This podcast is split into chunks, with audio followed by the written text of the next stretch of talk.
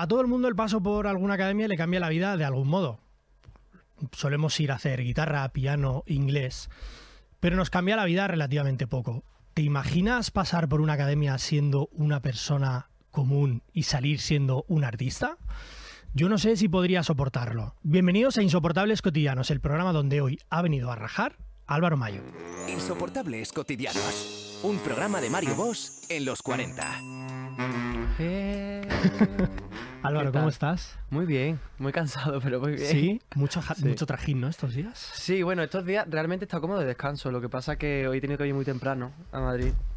Y, me Y- tengo que levantar súper temprano y he dormido muy poco. Has dormido bueno, poco y es ya la vida del show business, ¿no? Sí, así es. ¿Quién era Álvaro Mayo antes de, de- de todo esto? Porque claro, es lo que decía, ¿no? Tú entras siendo aquí, tú entras a la academia siendo, pues no sé, una persona común como el resto de, de los mortales, Mm. que está muy bien, Sí, claro. pero sales siendo un artista. Ya. Que, Claro. ¿Quién era Álvaro Mayo antes de entrar en la Pues academia? a ver, más o menos lo mismo en realidad. O sea, tampoco ha habido mucha diferencia. O sea, diferencia a nivel profesional, o sea, a nivel artístico sí. Pero a nivel personal, un poco lo mismo en realidad. Sí, Lo que pasa es que antes estaba menos realizado. ya. Entonces era como que hacía cosas un poco más, pues, lo que iba saliendo en cada momento. O sea, ¿sientes que cumples un sueño? Esto que Sí. dice, yo he soñado con esto. Sí, sí, Estás cumpliendo un 100%, toda sueño. mi vida, toda mi vida. toda tu vida.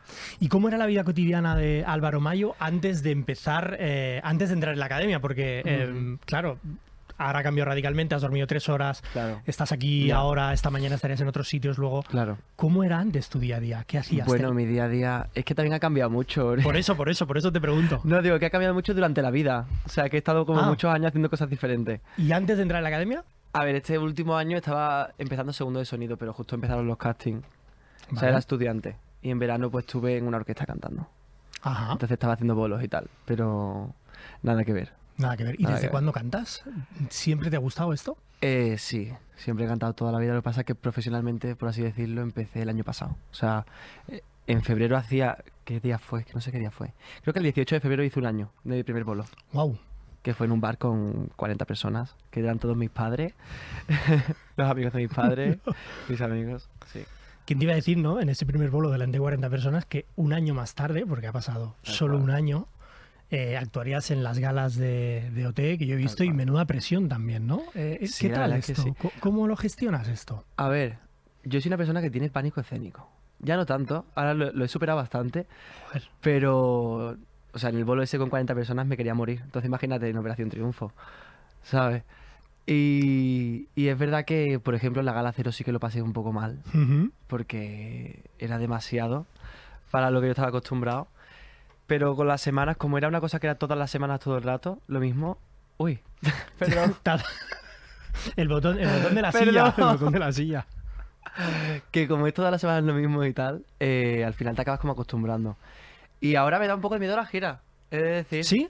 Sí, porque allí la dinámica, la dinámica que teníamos era toda la semana eh, gala, ¿no? Ujú. Y te acostumbras a esa dinámica. Y es verdad que tienes el pánico escénico, pero como siempre es como lo mismo, aunque sean diferentes canciones. Vas haciendo como un te- training, ¿no? Claro, se te quita un poco los nervios. Y ahora de repente tenemos un parón enorme y la gira. Entonces como que tengo un poquito de miedo por los conciertos de la gira, pero también es verdad que no nos, no nos juzgan. Claro que no. Entonces... No, no, y puedes estar muy feliz, muy contento y muy seguro de que el recibimiento es brutal. O sea, yo por lo que he estado viendo en redes, además el otro día, ¿no? Subías, que ahora hablaremos de tu tema, ¿no? De, mis nenas. Eh, yo creo que ya puedes estar eh, tranquilo con eso. ¿Qué es lo que en realidad te inquieta de la gira? ¿Qué es lo que dices, ay, me da un poco de miedo la gira? ¿Qué es lo que te da miedo? Pues yo creo que lo de siempre, hacerlo bien. ¿Sabes? Que quieres hacerlo bien y la gira también hay muchas cosas que lo mismo están fuera de tu control, porque no es el plato de siempre. Mm, Las ubicaciones son diferentes, no sabes cuáles va a ser, como los recursos que vas a tener, ¿no? A lo mejor de escucharte y tal. Entonces, pues te da miedo de que un día a lo mejor estés afónico y no puedas hacerlo y tengas que hacer el concierto. No sé, es miedo de hacerlo bien. Muy De querer hacerlo bien y seguir con el nivel que estaba haciendo hasta ahora, o incluso mejor, Ya. si pudiera ser. Bueno, yo creo que esto es una presión que, que tenemos todos. Desde Mm. fuera ya te digo que, que lo que se ve, vamos, no Ya. aparentas tener eh, ningún, ningún miedo escénico. Eh, de la rutina de entonces, de la que, de la que llevabas antes de, de esta vida, ¿hay algo que no vayas a echar de menos? ¿O hay algo Bueno, que no vaya a cambiar nunca? Teniendo en cuenta que el año pasado el camarero. Yo creo que eso no lo voy a echar de menos. No lo vas a echar de menos, vale. Pero. mm, no sé. Es que, claro, es que tampoco es que odiara mi vida de antes porque siempre soy muy positivo con todo. Entonces, lo que tenga siempre lo acabo disfrutando. Pero es que lo que estoy haciendo ahora no tiene comparación, ¿sabes? Entonces, no lo cambiaría lo que estoy haciendo ahora por lo que haría antes. Claro, y un, y un día cotidiano, por ejemplo, hoy dices que has dormido tres horas. ¿Cómo ha sido tu día hoy? ¿Hoy te has levantado prontísimo? Pues me he levantado a las cinco y media de la mañana para coger un ave a las 7. porque es que estaba diluviando en Sevilla, entonces el tráfico estaba regulinchi. Y nada, me he levantado, me he tomado un café, eh, me he preparado y he salido, he cogido el ave, he venido para acá y llevo todo el día de un lado a otro corriendo. Sí. ¿Y te resulta estimulante todo esto o no? Sí, la verdad es que sí, a mí me gusta. Yo soy un poco eh, workaholic, ¿eh? Vale. O sea, es verdad que me quejo mucho a veces, pero después, cuando mejor estoy, cuanto más feliz estoy, es cuando más trabajo tengo. Y con todo esto de los nervios, que yo comparto, ¿eh? porque yo soy una persona que también sufro, padezco de este miedo escénico. Y está muy guay que lo podamos hablar por lo de siempre, ¿no? Porque también la gente entienda que, que, que de este lado también Sí. pasan estas cosas. ¿Tienes algún truco o alguna cosa o algo que te ayude? ¿Hay algún ritual que hayas establecido y que digas, esto lo hago para relajarme, para estar más tranquilo? ¿Qué va? En No. absoluto. Para Nada. No, al principio lo que intentaba era como mentalizarme mucho antes de salir. O sea, incluso si no tenía que, si tenía que pararme y no hablar con nadie, lo intentaba. De quedarme yo a mi bola y respirar y tal. Pero lo que sí que me decían mucho a lo mejor en producción, que creo que me ha ayudado un poco, tampoco mucho, porque a ver, siempre estás nervioso. Sí. Es que los nervios van a estar ahí siempre. Siempre. Entonces esto es un poco también terapia de choque. Plan, Lo vas haciendo y te vas acostumbrando. Pero los nervios siempre van a estar ahí y me decían, eh, no tienes que eliminar los nervios, tienes que saber mantenerlos a raya, ¿sabes? Muy bien. Entonces era como también aceptar que vale, que estaba nervioso y que no pasaba nada por estar nervioso. Porque también al principio pasaba que me ponía nervioso y era como, joder, estoy nervioso, no me va a salir. Y era como que quería no estarlo. Y ahora es como, bueno, lo estoy, pero es una cosa que va a ser sí o sí siempre. Entonces, un poco intentar acomodarte dentro de esos nervios. y gestionarlos, Sí. justamente. Muy bien. Oye, em, a los que hemos seguido un pelín el tema, nos ha quedado claro que la convivencia y las tareas en la academia eran de las Mm. cosas más difíciles. Claro. Aparte de esto, ¿hay algo que no soportaras, o sin decirnos nombre, hay algo que no soportaras de la academia, al margen, insisto, de, de las tareas eh, propiamente dichas, de, de gestión? Porque la convivencia es complicadísima, evidentemente. ¿Hay algo o hay alguna cosa de alguien que dijeras, pues que esto no lo soporto? Que no soportara. Ay, joder. bueno, a ver, eh, no sé, lo primero que se me viene a la cabeza así a bote pronto es, parece que no, pero los días libres que teníamos, ¿Sí?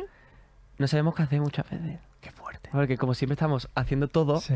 a lo mejor llegaba el martes por la mañana, que era el día después de la gala, que teníamos como relax, y no sabíamos qué hacer. Bueno, tampoco me gustaba mucho ver los repasos de gala. Es decir, porque ya habíamos visto la gala antes y Vale. también tenía que verme a mí mismo y era un poco Ya. stop. ¿No te gusta esto de verdad a ti mismo? Es otra... Depende. He disfrutado muy pocos repasos de gala. O sea, Ya. de ver a mí mismo y realmente estar 100% contento con lo que he visto, muy pocas veces. Quizás Ya. una gala o dos. Ya. Oye, de los profesores, porque no vas a decir con el que menos feeling tenían. No ¿tenías- soporto a... ¿Te imaginas?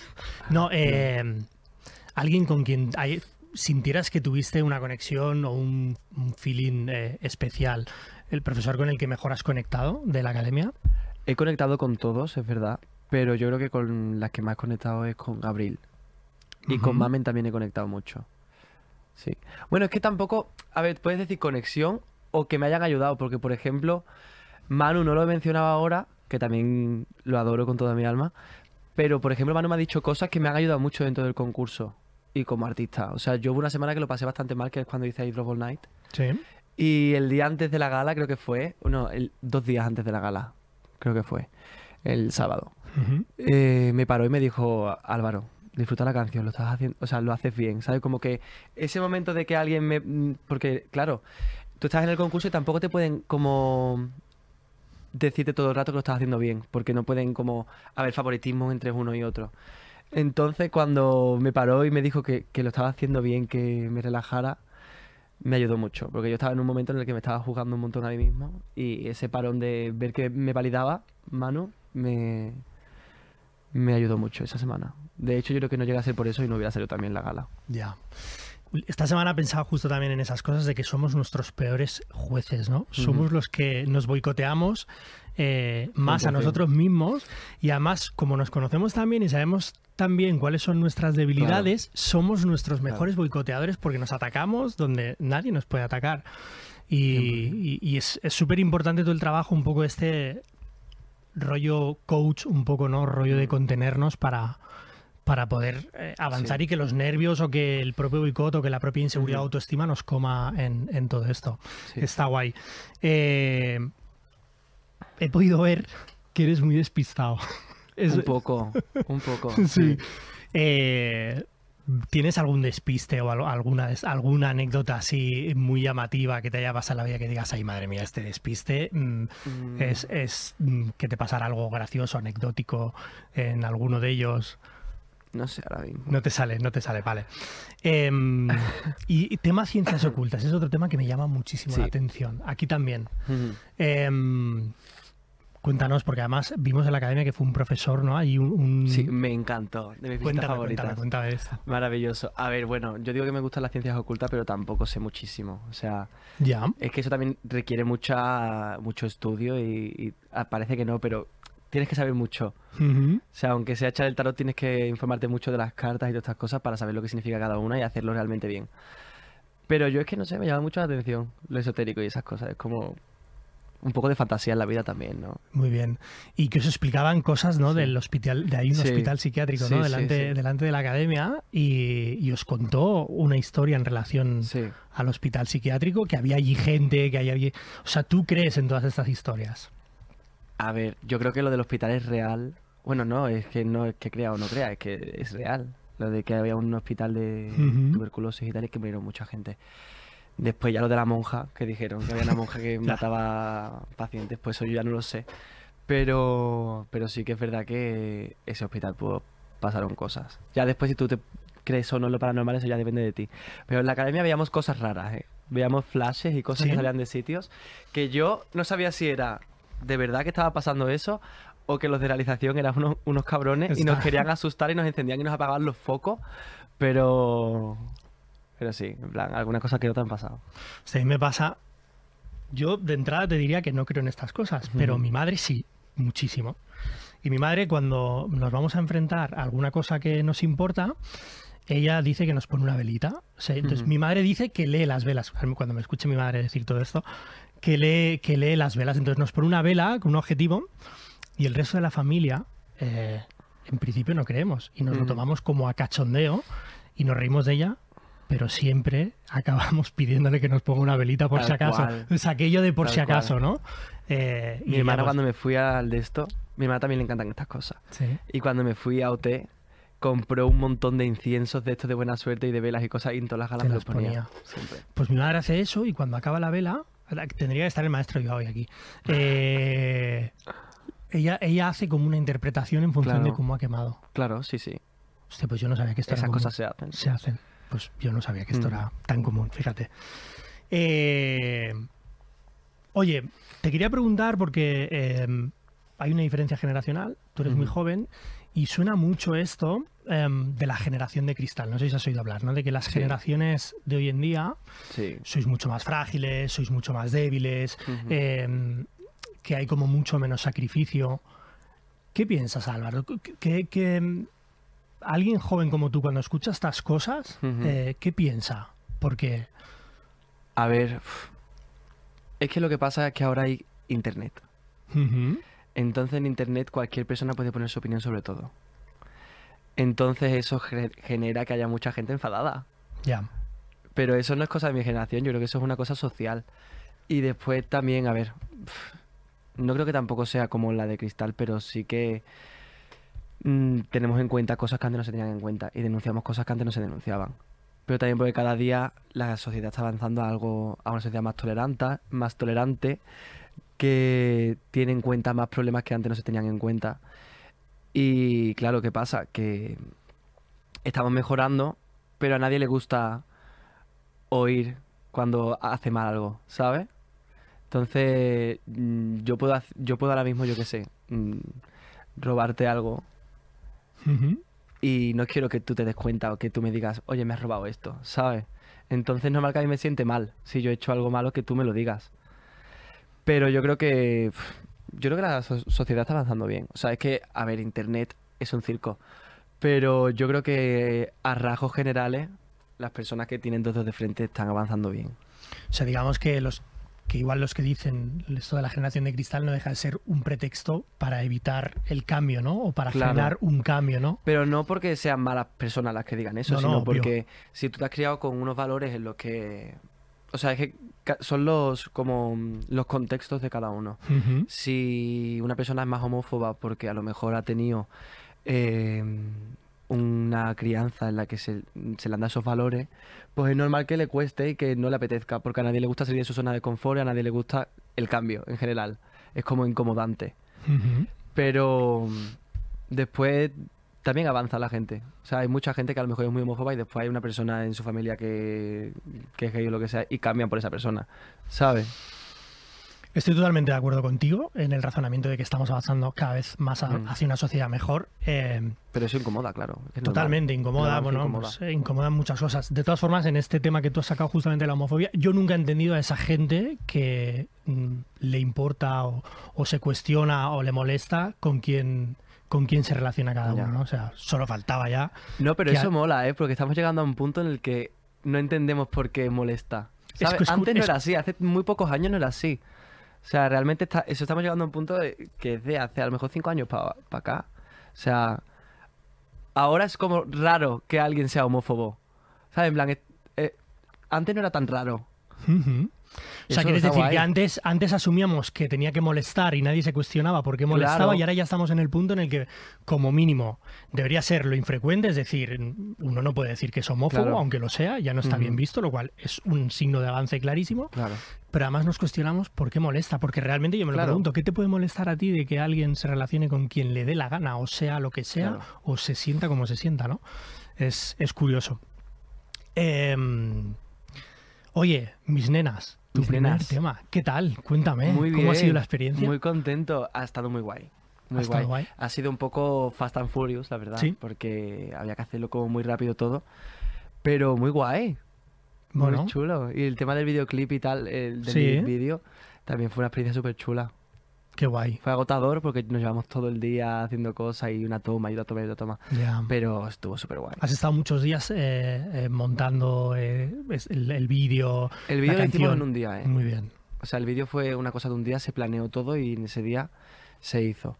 Y la canción realmente tampoco fueron tantos días. Fue un día que hicimos una reunión dentro de la academia y después un día de estudio que la compuse como tal, o sea, lo que es la letra y la terminé y tal. Y otro día más que grabé las voces finales. Muy bien. Fue en, en dos días la tenía hecha. Muy bien. Muy bien. Muy bien. Temazo, Álvaro. Súper guay. Oye, pues vamos a hacer una sección muy cortita. Te voy a hacer unas preguntas muy cortas y muy fáciles eh, que me tienes que contestar así Vale, más o menos ágil, pensar. pero que son súper, súper fáciles. Vale. Se llama Los Insufribles. Vamos con Los Insufribles de Álvaro Mayo. Álvaro, un olor que te dé asco. Un olor. Mm. Bueno, no lo sé. El olor a vomitado yo, por ejemplo. Bueno, fatal, el olor a vómito fatal. Sí. Vale, bien. Va. A sudor. Eh, algo que te dé grima tocar. Eh, ¿Sabes cuáles son las pegatinas estas que daban antes en, los paquetes de patata? Que Sí. cambian según la gira, Sí. que tienen como rayitas. Sí, sí, sí. No lo soporto. Oh, El tacto, el tacto eso de. las Ese como cosas que tienen rugosito, como ¿no? rayitas, no lo soporto. muy bien. Me pone Una, mal. una comida que odies. Eh, me gusta toda. No soy nada. No hay ninguna que odies. ¿Te gusta todo? Lo único que no me gusta son los caracoles. Que seguramente me encantarían, pero es que son bichos. Y me da un poquito de. Sí. El yo hecho de que sean. Ni- insectos. No ni- puedo. Ni, los he probado. Algo que te genere aversión mirar. Adversión, mira. mm, Algo que no te guste mirar. a ti. No. Qué mala no, hostia. Es broma. Se No están, lo desco- sé. o sea, allí se están descojonando. Sí, ¿eh? Se están pegando de risa. No lo sé, amor. Vale. No tengo ni Eh, idea. ¿Un ruido insoportable? ¿Algo que no soportes? Un ruido insoportable. Mm, yo creo que los ruidos de cuando. Buah. ¿Sabes cuando estás acostado Mm. en total silencio y escuchas la electricidad? Oh. ¿Nunca has escuchado la electricidad de que a lo mejor estás cargando el móvil y el cable como que suena? Wow, no. No podría dormir, de hecho. No, pues Yo- sucede. En plan, es muy pequeño, pero es por, por Tú lo eso, por lo que da por culo, porque es tan pequeño Ay. lo puedes escuchar. sí. Muy bien. eh, ¿Te da grima tocar esa cosa rugosa? O sea, no, no puedes No tocar. lo es- soporto. ¿Y por no qué? lo eh? soporto. No, lo sé. tiene Se nada, me ¿no? la piel, no puedo. Wow, Fatal, qué historia, ¿eh? fatal, fatal. O sea, me da trauma. Ya, ya, ya, ya, qué fuerte, qué fuerte. Estamos descubriendo en esta sección un montón de, de- de manías que tenemos humanas. El otro día me, nos contaba Carolina Iglesias que estuvo aquí. Me- a mí me encanta descubrir manías de la gente porque así me da menos miedo exponer las mías, ¿sabes? Eh, las etiquetas de la ropa, ¿sabes? Cuando, Sí, Pero las que van por dentro, sí. que no soportaba eh, las... A ver, son insoportables. Sí, también. Sí. A ver, parece- depende de la etiqueta. Pero una cosa es que a ti hay no te guste. que... Es que depende de la etiqueta, porque hay etiquetas que pinchan. Ya, Hay unas que son como súper suaves, súper agradables, pero otras no. ya, ya, ya. Además, yo soy súper bruto siempre. Aunque sea nueva ropa, la arranco en plan de cuajo. Yo no la corto, yo hago... Porque si la cortas, te pincha más aún. Ya, ya, ya, ya. Pero bueno, una cosa es que te molestan, me molestan, pero que, te- que era como la grima tuya del... De, Sí, no, a ver, tanto, tanto no, pero es verdad que hay etiquetas muy por culera. Vale. Álvaro, un insoportable, algo, algo que no soportes de la vida cotidiana en general, de la gente, que digas, es que esto lo odio, es que... mm, Buah, ¿sabes lo que odio? Eh, acabo de caer así, ¿eh? Porque, digo, va a ser la típica pregunta, voy a estar media hora pensando porque no... Porque se me da fatal esto de pensar algo así en caliente. Eh, pero me di cuenta trabajando, cuando trabajaba de camarero, que hay gente que le molesta que seas amable. Wow. Sí, o sea, a mí me pasa que yo soy muy sonriente, muy risueño, tal. Entonces, había gente que se ofendía porque yo les trataba como sonriendo y tal. ¿Sabes? Sí, sí, sí, sí. Y era como un poco vibras de jefe malote, ¿sabes? Sí, ¿eh? De estos que, san- que están amargados y que no quieren verte contento. Pues así, y era como, a ver, te estoy poniendo un cubata. ¿Es necesario que te enfades porque te sonría? O sea, no, no es como lo, lo adecuado. Y me jode mucho, porque tú intentas siempre ser como súper agradable con todo el mundo, que además es una cosa que me ha preocupado siempre mucho, que ya la tengo mejor gestionada, pero antes me preocupaba mucho por gustarle a todo el mundo. Y, y claro, cuando tú intentas ser agradable con alguien y agradarle y, y darle como la mejor experiencia posible contigo y encima te penaliza por ello, es como, tío, me estoy esforzando, ¿sabes? O sea, es como que al exceso de amabilidad les, les, les, estorba, es ¿no? exceso de amabilidad, No, pero que ¿eh? está bien, pero es que... Ya, Pero sí. eh, yo soy también de los que piensa que el otro día también justo pasaba Ana Ana Pastor por aquí decía que, que la amabilidad es algo que abre puertas y que, Mm. y que tenemos un poco como la responsabilidad de ser amables, ¿no? Que no cuesta Mm. nada ser amables, ¿no? Entonces igual hay gente que está como esperando, Sí, sí. ¿no? Con esa amargura, a ver si consigue no sacar algo gusta, malo, ¿no? Al cual. revés, ¿no? Es, es- es esperar a ver si, si tengo algo que recriminarle. Y esto te ha pasado trabajando de camarero. Sí, claro, porque había mucha gente y además también, pues, había alcohol de por medio, porque yo era camarero en un karaoke, o sea, lo que se Oh. tomaba eran copas y cervezas y tal. Entonces, la gente ya con un par de copas les da igual de todo. Ya, ya, ya. Deberían estar más contentos, no sé. Bueno, en fin. Bueno, ya estamos acabando y vamos a entrar en la última pregunta, Álvaro. Eh, ¿Qué te hace la vida soportable? ¿Qué le hace la vida soportable a Álvaro Mayo? Porque hablábamos... Soportable. Es que esto es tan Mr. Wonderful, pero bueno. Pero sí. No, pues ponerle una sonrisa a las cosas. Porque muchas veces, aunque estés mal, si tú te esfuerzas por estar bien, lo puedes estar. ¿Sabes? Y después todo es mucho más positivo. Que hay veces que estás cansado y no te apetece eh, ser la persona más feliz del mundo. Pero incluso si no te apetece, puedes meterle siempre humor. ¿Sabes? A las cosas para... Desdra- desdramatizar un poquito ¿no? y, Desdramatizar, ha- y sí. hacer que todo Y sea mira más que me gusta un buen drama, ¿eh? Me encanta un cotillo y un buen drama. Pero... Pero que tampoco se pase de castaño oscuro, ¿sabes? O sea, Vale. cuando estoy mal estoy llorando, soy la persona más llorona y más dramática del mundo. Que vosotros no habéis visto eso, pero cuando me da por ahí, que es muy pocas veces en el año, eh, soy insoportable. Pero también es divertido. Claro que o sea- sí. Pero seguro cuando estás en ese momento te, te entra bien un buen chiste, un- Sí, sí, una, una 100%. frase reconfortante. Claro que sí. Álvaro, te deseo muchísima suerte, que te vaya súper bien. Ánimo Muchas con la gira, lo vas a hacer genial. eh, estoy, estoy seguro. Y, y nada, muchísimo éxito de ahora en adelante. Y nada, te seguiremos. Pues muchas gracias, un placer. Igual. Nos vemos en dos semanas en Insoportables Cotidianos. Gracias. Has escuchado Insoportables Cotidianos, un programa de los 40 con Mario Boss. Guión Mario Boss. Producción Vanessa Rivas. Suscríbete ya al podcast en Apple Podcast, Spotify, Amazon Music, Google Podcast, iBox y Podimo. Y en versión vídeo en el canal de YouTube de los 40, los40.com y la app oficial de los 40.